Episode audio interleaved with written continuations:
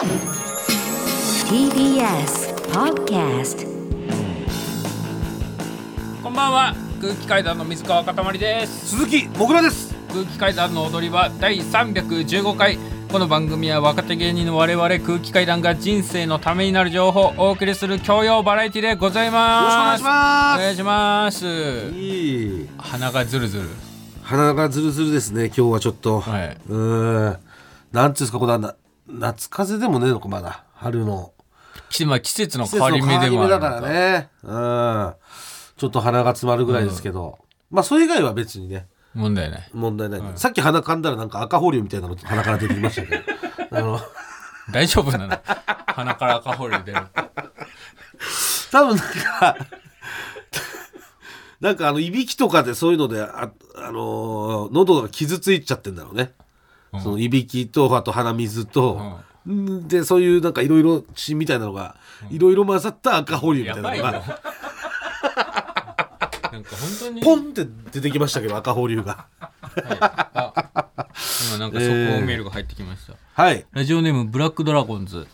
水曜日のダウンタウン拝見しました。お。もぐらさんのいびきめちゃくちゃ面白くて家族で笑いながら見ていたのですが、はい。奥さんに「あんたもこれくらいだよ」と冷たく言われ笑えなくなりました。そして近々睡眠外来に行くことを約束させられました。この余波が。ねえ。余波があったみたいです。家庭内で。いやよよかったですよかったですそれよかったですあのー それのおかげでね、そういうその睡眠に悩む方が減っていただけたらよかったです。やっぱ周りの方も被害を受けてるからね、ん。本人だけじゃなくて、ではい。そういう CPAP をつけることによって、ん。その本人も楽になるし、周りの方も楽になるし、うん。これはいいことですよね。一応啓蒙活動になったっいやてことですね。そうです。はいいや良かったです本当に、ありがとうございます。多分それの影響ですかね。結構強めの鼻詰まった状態でさらにあのいびきみたいな感じなんで、はい、その水曜日のダウンタウンであったんですよ。この間、ん。そのいびきだけで相方や旦那のいびきかどうか当てられるかチャレンジみたいなはいはいはいあって、ええ5人もぐらと、えー、クロちゃんさんと、はい。鬼越の酒井さんと、うん。えーバビロンの大津さんと、はい。トム・ブラウンの道夫さんが、うん。もうホテルの部屋の中で寝てて でその奥さんとかが部屋の前行っていびき聞いて「あこれうちの旦那じゃないです」とか「あこれうちの旦那です」みたいなのを全員で当てていくみたいなそうそう。う。ん。やってきまして。ええ。俺最初1番を聞いてえはいあまりにも音がでかかったから、うん。あこれ絶対モグラだと思って。うん。こんないいっつもめっちゃでかいからさ俺の記憶の中では。あいびきがね。もうこんなでかいのはモグラしかいないと思って、うん。最初1番だと思ってたんだけど、はい。よくよく聞いてったらえなんか全部モグラに聞こえてきて。いや太田さんのは分かりやすいでしょだって。バイロンの太田さんはね、ん。すごいよ。ああ 昔から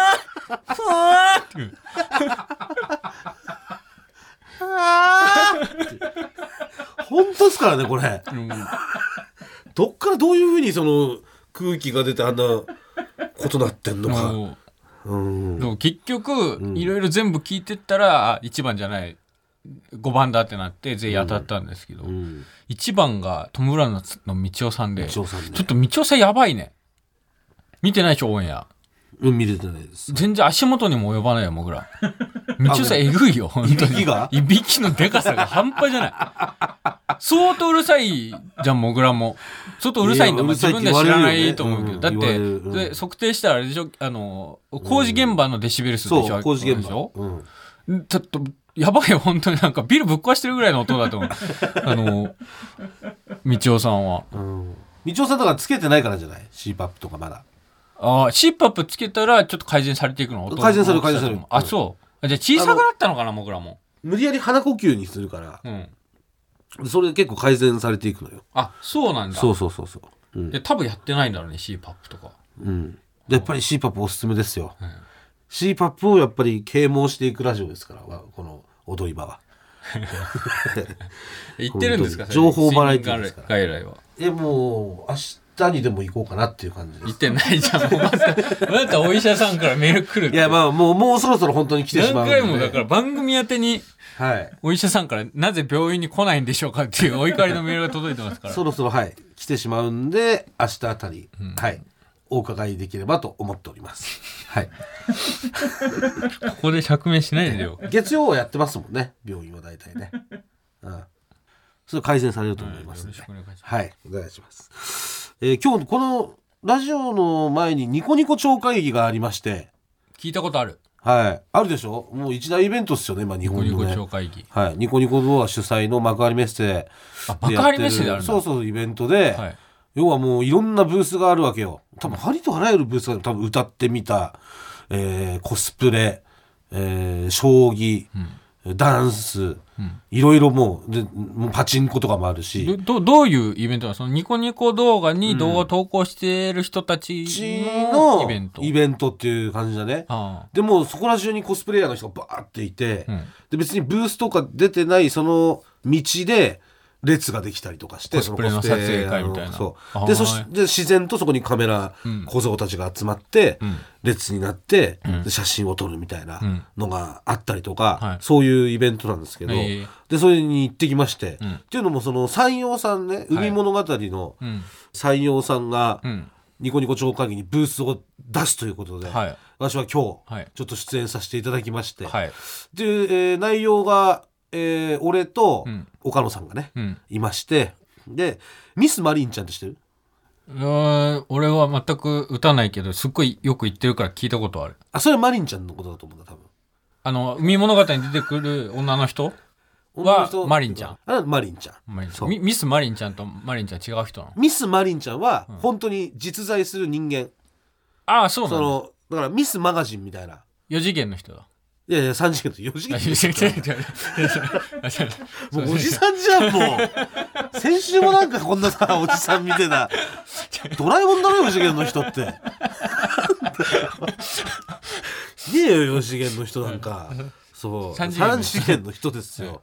そう。でミス・マリンちゃんが、ん。昨日で10代目ミス・マリンちゃんが就任して。すごいじゃん。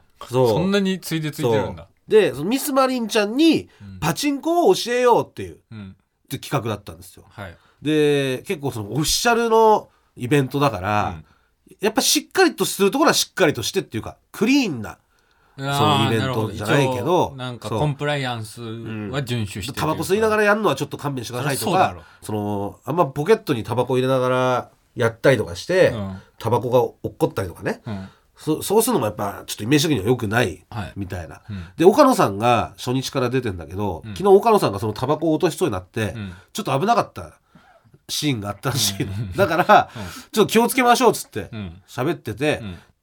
なんかその途中でさ、ん。パチンコ台の一番好きな部分ありますかみたいな質問があったわけ。マリンちゃんから。で、えー岡野さんはまあもうそれ昨日答えてて、うんでちなみに岡野さんは耳。パチンコ台の耳が一番好きですと。何？耳って。耳っていうのはあのスピーカーの部分。うん。あそこ耳って呼んでたけど俺らいあその二人で二人の間でのワード。やでも大体パチンコやってる人はあれが耳って分かるんだけど、耳うん。そのいわゆる耳はあのいろいろパチンコ台の文句とか言ってたら、全部そこに声が聞こえてて、出なくなっちゃうのパチンコが。あへそっていうのがあって、パチンコ台へそ。へそ。へそはこれ本当にそういう用語があって、うん。へそに玉が入ると、あえー抽選される穴のところ。そう。それはい。があれがへそって言われてる、であと手。手。パチンコ台の手っていうのがあって、それはハンドルね、うん。それはあることは。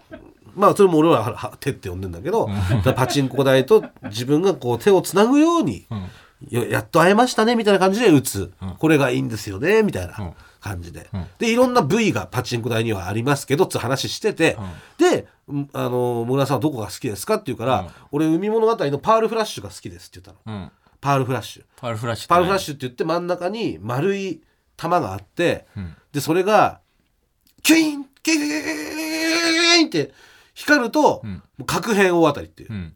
そういう玉があるのよ。熱い卵があるそう。だからリーチとかでかかった時に、キュインってなる時もあるし、もう回転してすぐにキュインってなることもあるから、結構いつキュインってなるか分かんないっていう。う、んうん。で言ったの。うん。俺はパールフラッシュが好きですね、うん。そしたら岡野さんがさ、うん。じゃあつまりどこですかって。うん。体で言うとどこですかっていうわけ。そんなのさ、うん金玉っていうしかないよ。いやそんなことないだろ。そそんなことないんだよ。いやじゃあ何があんの他にじゃあ？えへそよ何があんの？りへそより上にあるんでしょ？へそ上にあるよ。じゃあ金玉じゃないって。その前にもう手より上にへそがあるから。うん。てか俺はもう金玉しかないと思ったんだよ。そのもう。ん。うもうそれを言わせに来てるじゃん。うん。あの人が言うわけよ。うん。俺パールフラパールフラッシュですと俺は言ったのにちゃんとしたイベントだから、パールフラッシュが一番好きですって言ったら、つまりそれを体の部位で言うとどこですか、で誘導尋問。いやもう金玉しかないじゃんそんなの。で俺は金玉って言う言うのはまずいと思ったからパールフラッシュってうん。言ったの。も最あんのに。初によぎよぎったんだ金玉ですのに岡野さんはそれを戻して「うん。いやこれ体で言うとどこなんですか?」ってうん。言うわけよ、うん。だから俺は金玉って言ったのよ、うん。金玉ですって、うん。そしたらブワーって引いてみんな。引くんだ。引くんだ。う受けないの？全然。面白いけど受けないんだ。で岡野さんだけ「お前なんてこと言うんだ!」とか言って。こっちし許せないですよ本当に。金玉誘導して。これで俺もう次回から俺もうニコニコ超に出れないかもしれない。結構公式な場所で言っちゃったから。改めまして空気階段の水川かたまりです。鈴木もぐらです。単独公演情報。お。来ました空気階段第6回単独公演無修正。もういよいよ。今月になりました。あもう5月になりましたので。そうですね5月になりましたんでええはいえー5月16日火曜日の東京芸術劇場皮切りに、はい札幌名古屋千葉岡山大阪仙台福岡、東京と全国9カ所で26公演行います、はい現在何パーセントぐらいですか準備の方は49いやもう見えてきました見ね、えてきていると思う。49だいぶ。で合ってる。どう？どうまあ思います49から60の間ぐらいじゃない多分。かうん。なんかそこは変動性っていうかうんうん。感じですね。わかります、うん。また多分明日になったら結まあ構60ぐらいにはなるのかな。なってる感じはしますね、うん。着々と進んでおりそうまで。ですね。であさってには70になってますね多分。これはそええ。だから俺そんぐらいの感じでうそうす俺たちがはい。言ってるからそれは本当はい。はい。信じてください、はい。でツアー前半東京札幌千葉名古屋のチケットを発売しておりましたけれども、全公演完売しました。あありがとうございます。ありがとうございます。嬉しい。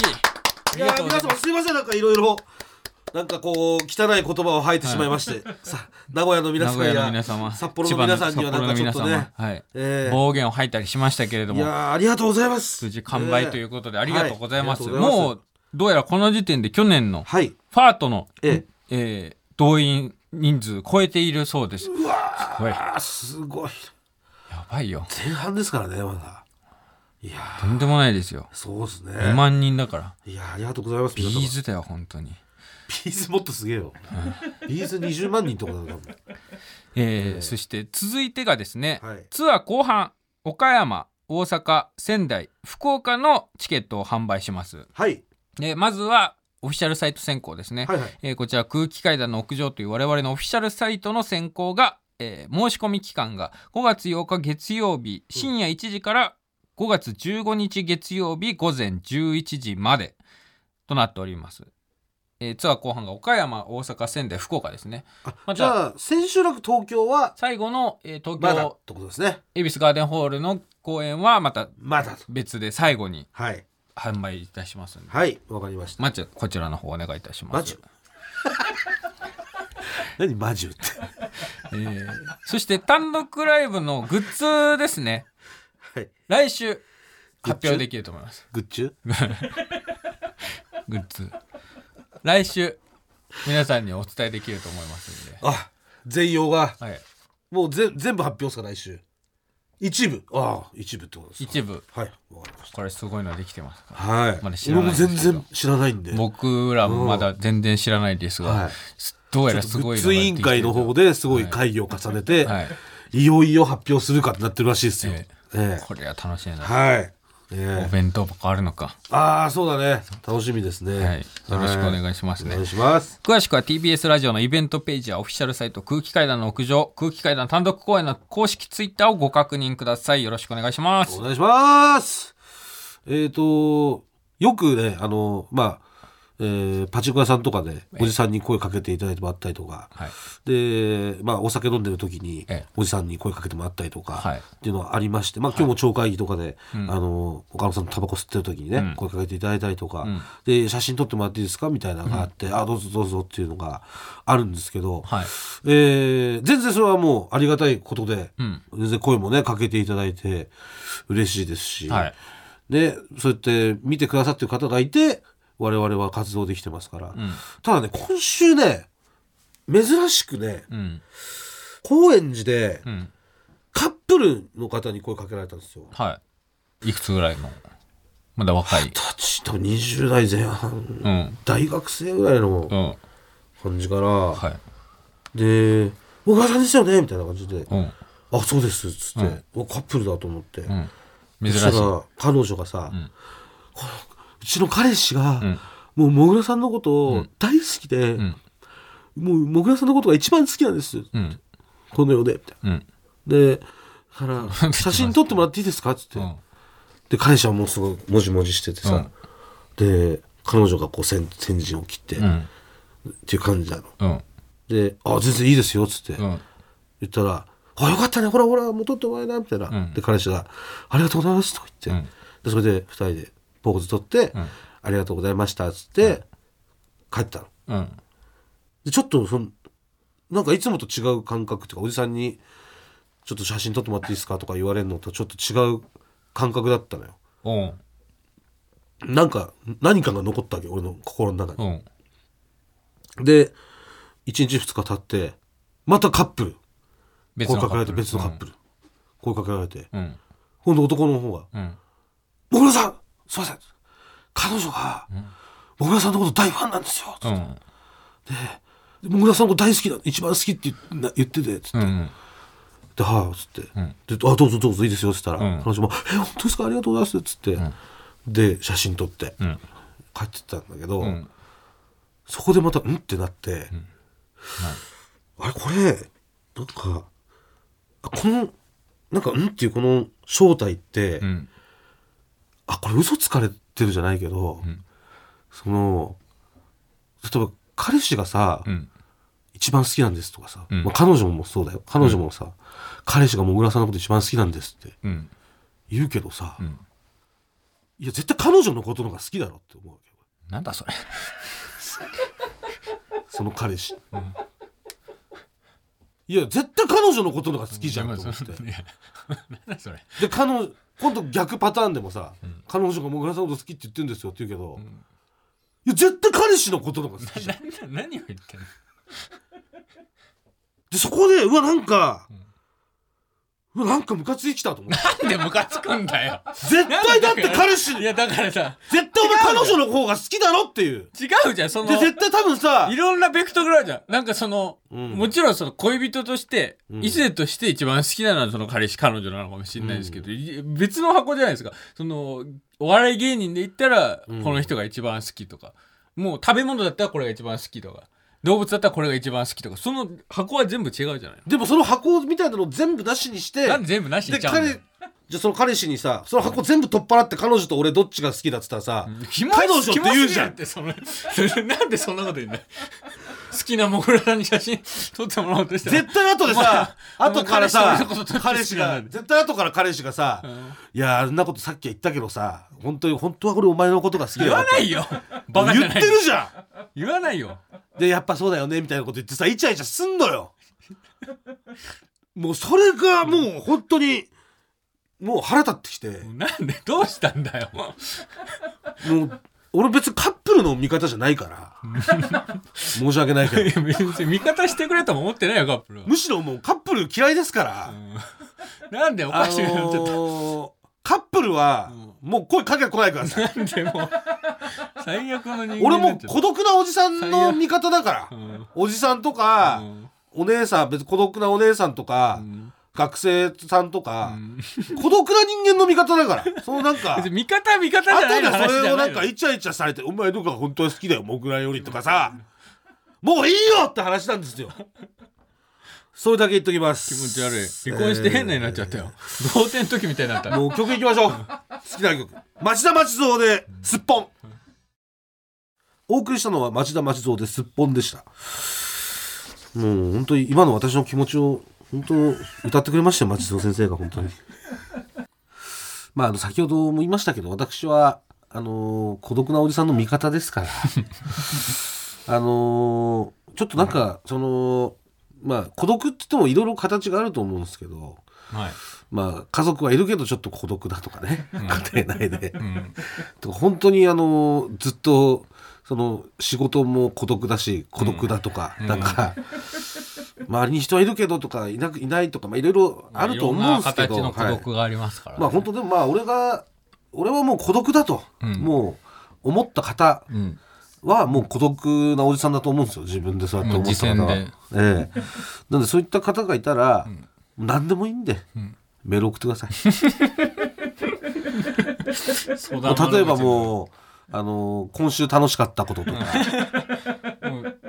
とにかく別に何何でも何でもいいから。何でもいいです。あと、テレビ見てて、ん。なんかこれおかしいんじゃない？と思ったこととか、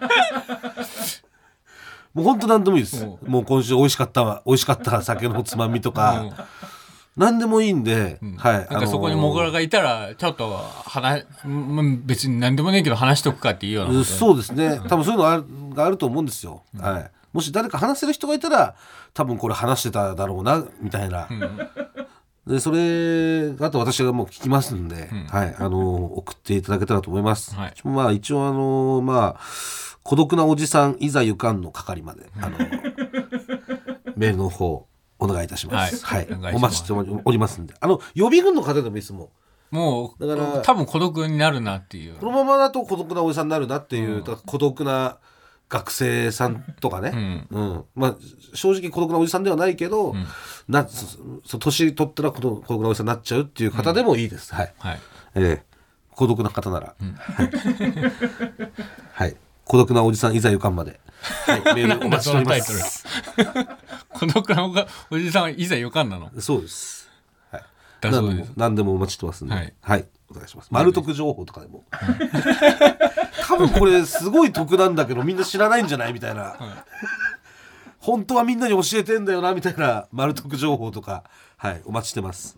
はい、よろしくお願いします。お願いしますはい。あ、えー、メール届いてます。メール？はい。えー、ラジオネームはない。えー、こんにちは。こんにちは。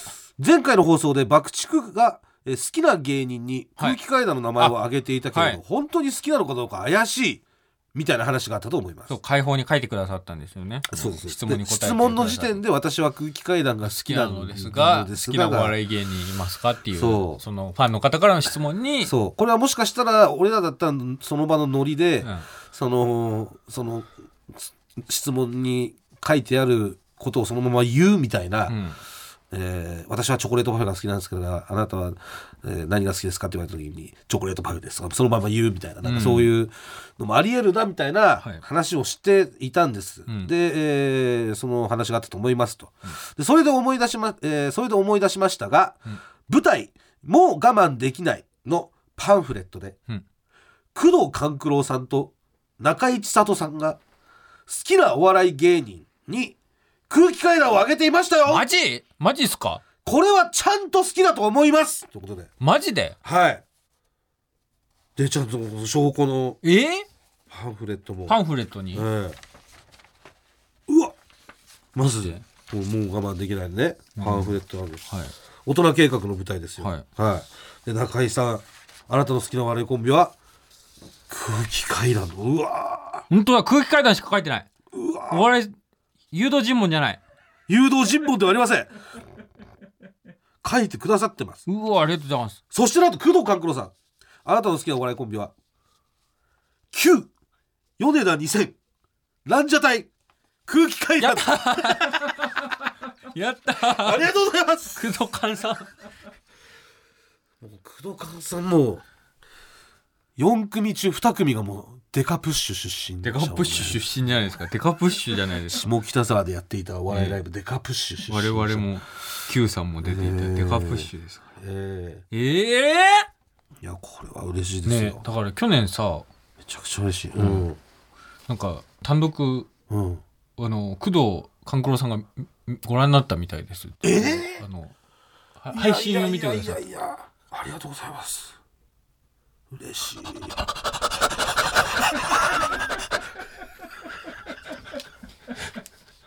もしよかったら今回も今回も今回の無修正も中井さん工藤さんよろしくお願いいたします。お願いします。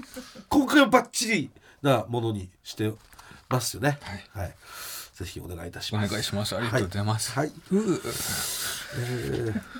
あとカップルはいるから俺んとこほら いやわかんないよそら。だって中井さんもわかんない。彼氏といらっしゃるかもしれない。ですそしたらどうすんの？だったら申し訳ないけど。水かとか言ってくださいって言ってカップルで単独来るのは？うーんとか言っちゃダメ。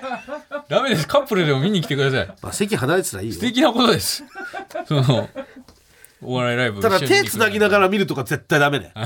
それだけ言っとこう。それは俺も許さない。全然2人で見に来てもらってん。はいいけど、なんかその突然なんかいきなり見つめ合っちゃうとか。見つめ合っちゃうとかなんか肩に頭乗っけちゃうとか。ああ ダメです。はい。セリフ飛んじゃうんで。それ私が。怒りで。わかんない。今度中止するかもしセれない。リフ飛んじゃうんで。あなたのその行動が他の見に来てくださった皆さんに影響してしまう可能性があるんで。ブチ切れるかもしれませんこの途中でも、ステージを置いて注意しに行っちゃうかもしれない。から一回おい！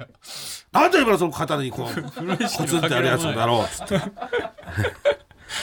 それだけすみません、はい、お願いします。ご勘弁お願いします。はい。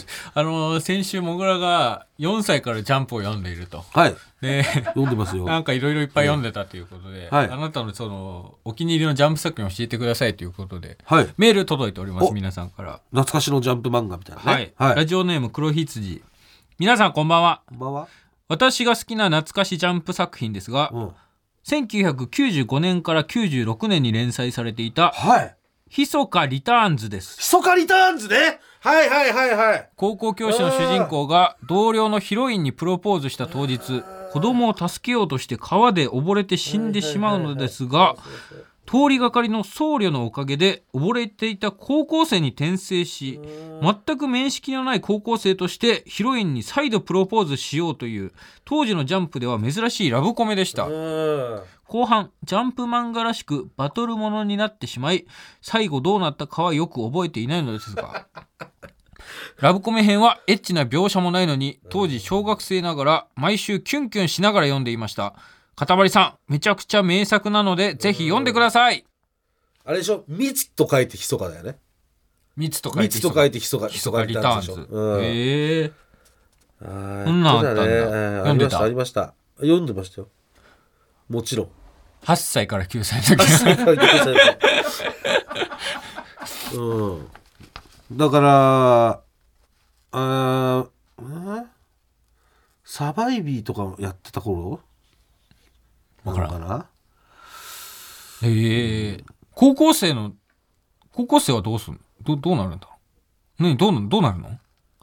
高校生に転生して高校生が溺れてて。高校生が溺れちゃってうん、だその高校生に自分がなるってことだよね。え？どうなっちゃうんだ？布川さん布川さんじゃん。高校通りがかりの高校生に転生しようと思うんですよ。どうなっちゃうんですかね？えもう見てみたいかも！見てみてください本当に。ありがとうございます、うん。もう一つ届いてます、はい。ラジオネーム100秒に一人の逸材。はい。昔のジャンプについてもぐらさんかたまりさんこんばんは。こんばんは。私はもぐらさんと同い年で小学3年生の頃から約25年間うん。今まで一瞬も欠かさずジャンプを買い続いけているややばいね。ジャンプ愛読者です。相当やばいっすよもう。今でも連載作品はてもうペーペーですねはい。今でも連載作品は全部読んでおありこれはすごい。一番最後のページの作者さんの目次コメントまで欠かさず読んでいます。すごいねジャンプ好きね。昔のジャンプで思い出に残っているのはあ96年から97年頃に連載されていたあはい。木田康明先生。北先生ね。北安明先生。北康明先生の幕張ですか。幕張です。あ幕張ですね。一応はい。野球部という設定なのですが、うんはい。野球は全くやらずに、うん。とにかくサブ主人公の角刈りの奈良という男が、奈良茂雄ね。うん至る所で全裸で変態行動。女性の前などで暴れまくり。うん作中では少年誌にあるまじき。オナニうんフェラチオ。ソチン新生包茎などの単語が普通に出てきてはいはい。当時小学生だった自分には衝撃でした。うん。あの時代でも当時の幕張は本誌でかなり浮いていたかと思います。そうだね。もぐらさん幕張は覚えているでしょうか？幕張覚えてます。大好きでしたよ、えはい。ー、すごいね。北先生も大好きでうん。幕張の後にジャンプから出てちゃってうん。マガジン行かれて、はい。でそこで、えー泣くよウグイスか。うんっていう今度は、まあ、これもまあ野球の漫画なんだけど、はえーいやグイスは一応ちゃんと野球も一応ちょっとやるっていう。でそこから代表人っていう、うん。えーのを連載されて、うん。でその後喧嘩商売に行くのかな？ややあ喧嘩商売はそうそう、うん。でつあのーだから結構やっぱり影響を受けてるかもしれないですね僕も北先生の。そういうなんか芸能人ボケじゃないけどなんかねそういうのが結構出てくるそうそうとかなんていうの。またガタロウ先生とかと違う感じの破壊者というかなんか、うん。そのだったり裏のことをものすごい書いたりとかなんかその当時の鳥島編集長のこととかも結構書いてたりとかあとうん角丸先生とか、うん。なんかいろいろ 出てくるんですよ。そう。島袋先生いじったりとか、そう。あと蒲生博先生いじったりとか漫画の中で。そう漫画の中で同じ漫画家をいじったり、うん。っていうことをするんですよ。でそれがもう幕張の頃からあって、うん。泣くよウグイスとか喧嘩商売とかでもあるんだけど、うん。そういう北先生ならではのうん。なんか感じっすよね、うん。だってまあ間違いなく影響を受けてると思います北先生とか古谷実先生とか、うん。ガタロウ先生とかやっぱその当時の少年時代のね、うん。ギャグ漫画作家の先生ははい臼田先生とかもそうですね。臼田恭介先生とか、うん。9歳から10歳の頃ですね幕張が。で主人公が一体誰なのかっていうのが分かんないんですよね幕張って、うん。そうだからサブキャラって書いてあるじゃん奈良し奈良茂雄がね、うん。でも奈良が主人公の可能性もあるし。あそうなんだ。でも塩田っていうキャラクターがいて、そう塩田は主人公の可能性もあるし、うん。分かんないの。よまあでもどっちかっちゃどっちかなんだけど、うんで結局あそうだそれは最終回でやったそれね。そう。幕張の。うん。で結局主人公って誰なんだよみたいなのをよくいただきましたみたいな、うん。じゃあまあ発表します。幕張の主人公は蒲生博でしたって言って確か終わるんだよ確かね、うん。なんかそんな感じのす最終回だったと思う、はい。うん。それいつ読んだの？小学校3年覚えすぎだろ。どう考えてもいや小子供心をねくすぐるようななんかすごいあったのよ。なんか基地六会っていう闇の組織があるんだけど、ん。幕張の中で、その基地六会の 出動の報酬が、銀のエンゼル1枚とかね。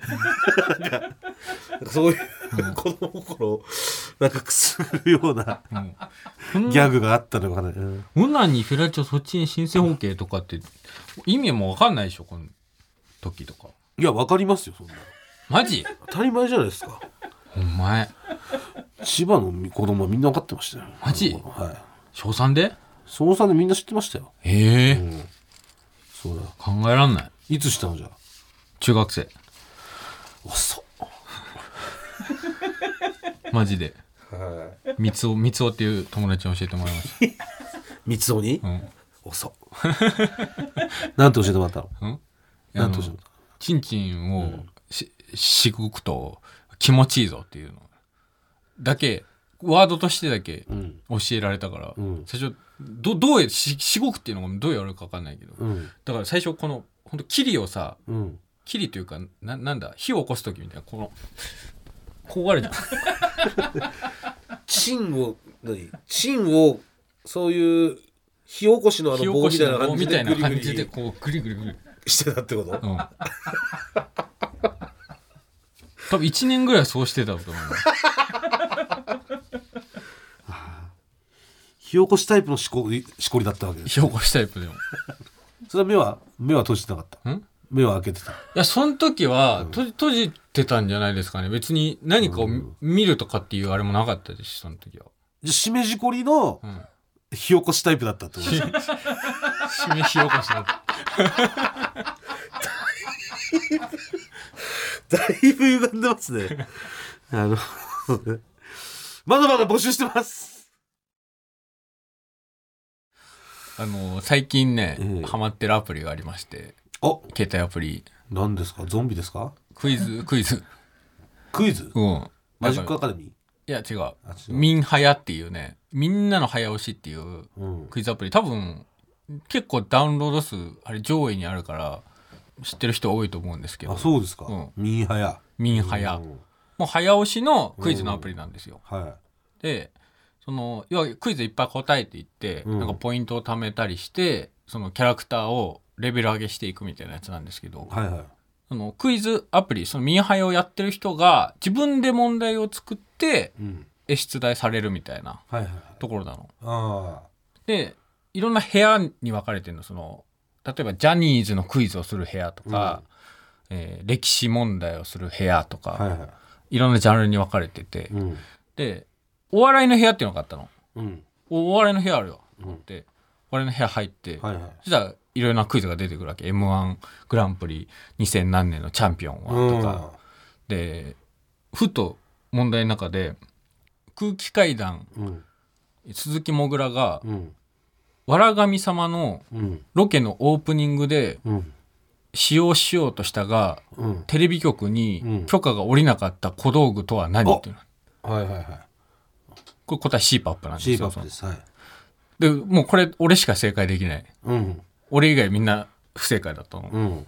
とかその空気階段うん。水川かたまりが失恋した時にうん。よく聴く曲は何？うん。愛を込めて花束なんですうん。これ僕だけせ正解してるんですよ、うん。他の人たちはみんなブー。うん。で空気階段うん。水川かたまりがうん。嫌なことがあった時に出すものは何？うん。ここ答え歯なんですよ。はいはい。でこれ問題の答え方が、うん。え三択と問題が出てそう、いや早押しでピンポンとしたら、うん。文字が4つ出てくるの。その例えば「は」とか「こう」とかうん「む」とか「ち」とかうん。文字がひらがなが4つ出てきて、うん。この中から1個選んで、うん。でこの時点で正解してたら次の文字に次の4つの文字が出てきて、うんこの時点で不正解だったらもうそこで不正解ってなる。うん。の時に俺は「は」でまあ正解してうん。で他の人たち全員「ち」を押しててうん。多分チンコだと思ってたと思うああはい嫌なことがあった時に出すもの、うん。チンコうん。で俺だけ「は」で正解してて、うん。やってて思ったんだけど、うん。多分ねリスナーで問題作ってる人がいるんですよ。あら。こんなにうん。そのニニッチな空気階段クイズをうん出してくるってことは多分ラジオ聞いてくれてるんですよね。まあしかも M1 とかもあっていいのいきなりこれでしょ？そう。他にいないわけでしょ？だってそういうここまでクイズにされてる人は。いやちょこちょこあんのよ。そのニニッチなクイズみたいな。うん。オズワルド畑中のコンプレックスは何、うん。畑中のコンプレックスは正解ヒゲだったんだけど、うん あ青いから？うん。うんうんどっかで言ったのか知らないけど、うん。すごい青いからね。なんか。で、うん。えーえカエルって中野の特技は何？え？えなんだろう？俺これは不正解だったんだけど。え？だい料理？違う。正解我慢我慢我慢が正解だったの。俺 A だと思って。うん。絵あ絵イラストとかよく描いててるから絵絵で絵があったから絵にしたらブーってなってえ絵じゃないんだと思って。うん。じゃあ正解我慢って出てきて。わかんない。どっかで言ってたやつを問題にしてるのかわかんないけど。絵ですよでも。正解は。正解は本当は絵です。よ っていう多分ね、うん。あのリスナーの人が作ってくれてるクイズ部屋があるんで孤独なおじさんにもおすすめです。あーだいぶ気が紛れると思いますんで。いやでもゾンビの方が面白いと思うけどね。いやミンハヤ面白いですよ。まあアプリはね。それでも課金要素とかあんまないなさそうだねそれね。これは課金はないと思う、俺も本当ちょっと隙間時間がある時にちょろちょろっとやるぐらいだからそんなに分かんないんだけど、多分課金とかはないと思う。やっぱ課金した方がシール出るからね。あんまり。課金っていうのもね。今までいくら課金してんのゾンビえー、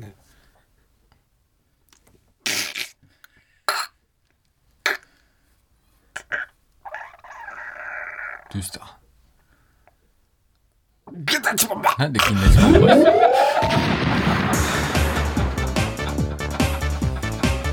なんで課金の額を思い出してたら銀立ちしちゃうんだよ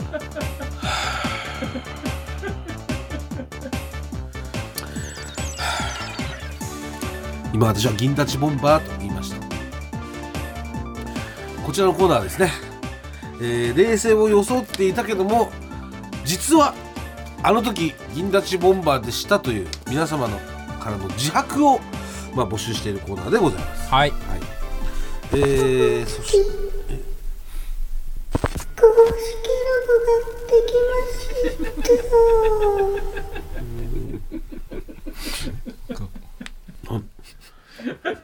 お化け？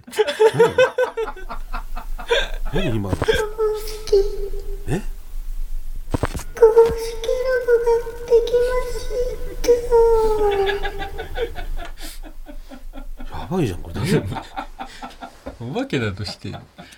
夫お化け？これを伝えられないのが心残りで死んでいった人なんていないんだよ。ちょっとメール来てます。ラジオネーム、社用携帯。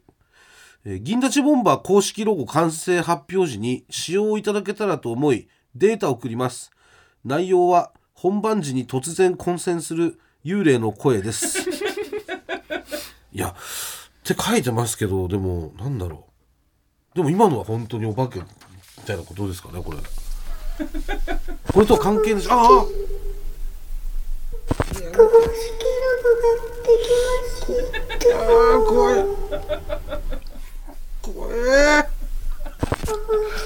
あーやめてやめてやめて。怖い怖い怖い。やばいってこれ。どうなってんすか今この回線っていうか。やばいやばいやばいやばいやばい。やばいもういいいい。いいって。あのネオンみたいなねやつでしょ？昔のバラエティみたいな。お化けと会話しなくて。もういいってあの昔のバラエティみたいなあのやつそうそうそう。そうブログで見れるやつね。そう。そう。もう分かった。もうここまで言ってきたら怖くないよ。あー怖い怖い。いやー。ちょっとこのメールとこれのお化けの関係性もよく分かりませんでしたけど。まああの、えー公式ロゴ決定します。えー、あれなんでちょっと冷めてんの？お化けに。お化け怖くないの？お化け怖くないよ。うわ。え強がりみたいなこと？お化け怖くない？俺かっこいいっしょみたいな。まああのお化けもね入ってききちゃいましたけども。えー関係なしにコーナーは続けていきますんで。えー皆様からの体験を自白してもらうコーナーでございます。えーまずはラジオネームヌド皆さんこんにちは。大学生の頃男女数人で飲んでいた際に好きな海外ドラマの話になりました。24やプリズンブレイクを挙げる人が多い中清楚系の可愛い女の子が私はセックスザ・シティが好きと言い出しました。僕が見たことねえなって言うとその子が面白いよ見た方がいいよと勧めてきました。セックスザ・シティは女性の描き方がリアルなんだよね。セックスザ・シティは人生の教訓があって、など熱心に説明され、僕は、はーん、うん、面白そうだね、と気のない返事を返していましたが、可愛い子に何度もセックスセックスと連呼され 実は銀座チボンバーでした。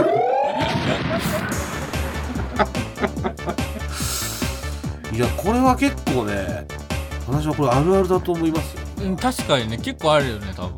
あの SEX MACHINEGUNS SEX MACHINEGUNS ね。ありましたしね。だからなんかそのセックスの部分だけをこう編集してまあ後で使わせてもらうみたいなことですよね。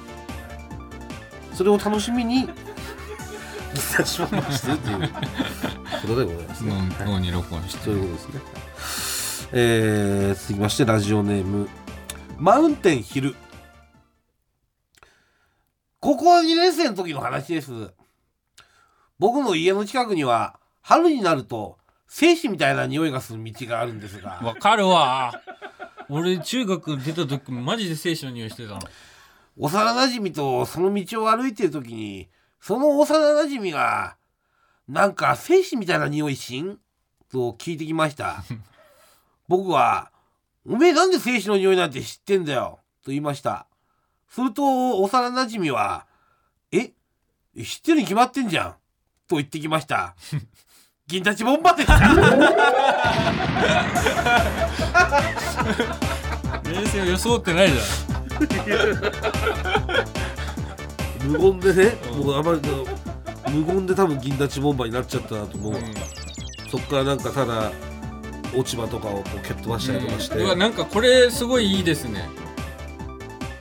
これななんだろうすごいいいな。そのすごい今、公ま、認漫画で再生されましたね公認の時の話ですね、うん。17歳の時のね。うん。えー続いてはですねまあちょっとこれちょっと違うなっていうメールがまたちょっと来まして、うん。趣旨が違う。趣旨が全くちょっと違うんですけどだ普段ちょっと違うなっていうやつはあまりにもひ,、まあ、ひどかったら読むんですけどまあ基本読んでないんですよ。うん。今回はこれはちょっと違うんですけどなんかちょっといいなと思ってしまったので、読ませていただきます見どころがある。はい、思い出の銀立ちって感じですね、はい。えーラジオネーム黄金旅程。大学生の頃反抗期だったこともあり父親とあまり大学生で反抗期だった顔を合わせたくなく帰ってきた時にドアをそっと開けて家に入ることがありました。その日もそっとドアを開け速やかに自室へ入ろうとリビングへ入ったところヘッドホンをつけて洋物 AV でシコシコしている親父がいました。銀座チボンバーでした。なんで？僕は何も言わずに自室へ入りドアを閉めたんですが少し経ってから「コーヒー入れたからどうだ?」と声をかけられ一緒にコーヒーを飲みましたあの時から少しだけ仲が良くなったような気がします。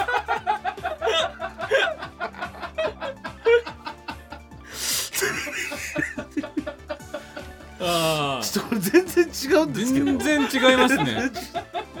全然違いますけど全然違うんですよ、見どころはありますね。まあ、ただ全然違うとはいえ、まあ、まあ読むとしたらうん、この銀出しボンバーなのかなと思いまして、うん、一応コーナーは読銀ませていただきます立ちボンバー宛てに送ってきてる、えー、ギターションバー宛てに送ってきてます。なあまずこの、この親父さんがしこってて銀だしボンバーでしたってこれ、全然違うから。自分がだからねまず。そうです。えー、まあでもなんかね、ちょっとそこから反抗期の、まあ、脱出する一歩目みたいな風になったっていう、うん。まあ思い出の銀たちだったっていうことで。す。はい、はい。えー、今週以上ですけども、いかがでしたでしょうか？い、や今日はあの精子の匂いははい。すごいなんか、なんかぐんとずんとくるものがあって。それ家の近くにあったってこと？それが。あれありましたありました。僕の中学出たところが、うん。あれあれ栗栗でしょうか？多分。栗の匂いじゃないですかね確か銀なんじゃない。そうだって気がします。銀なんじゃない銀なんじゃないと思います。銀なんなかったまあなんかそういう植物のね。うん、うん。匂いで、うん。テープ入りです。はい、まだまだ募集してますんで、皆様よろしくお願いします。それでは今週の最高ソングお届けします。原田真二タイムトラベル空気階段の踊り場まもなくお別れのお時間です、はい。えー単独ライブ近づいてきております、はい。チケット買ってくださった方、えー楽しみにお待ちください。ありがとうございます。ね、ツアー後半は来週から、はい、受付開始と。受付開始しますので、はい。そちらのお近くの方々もぜひはい。お楽しみにしてください、お願いします岡山と、えー大阪仙台福岡福岡ですね。はい、はい、お願いします。お願いしますポッドキャストでは本編の再編集版とアフタートークを配信しておりますのでそちらもぜひお願いします。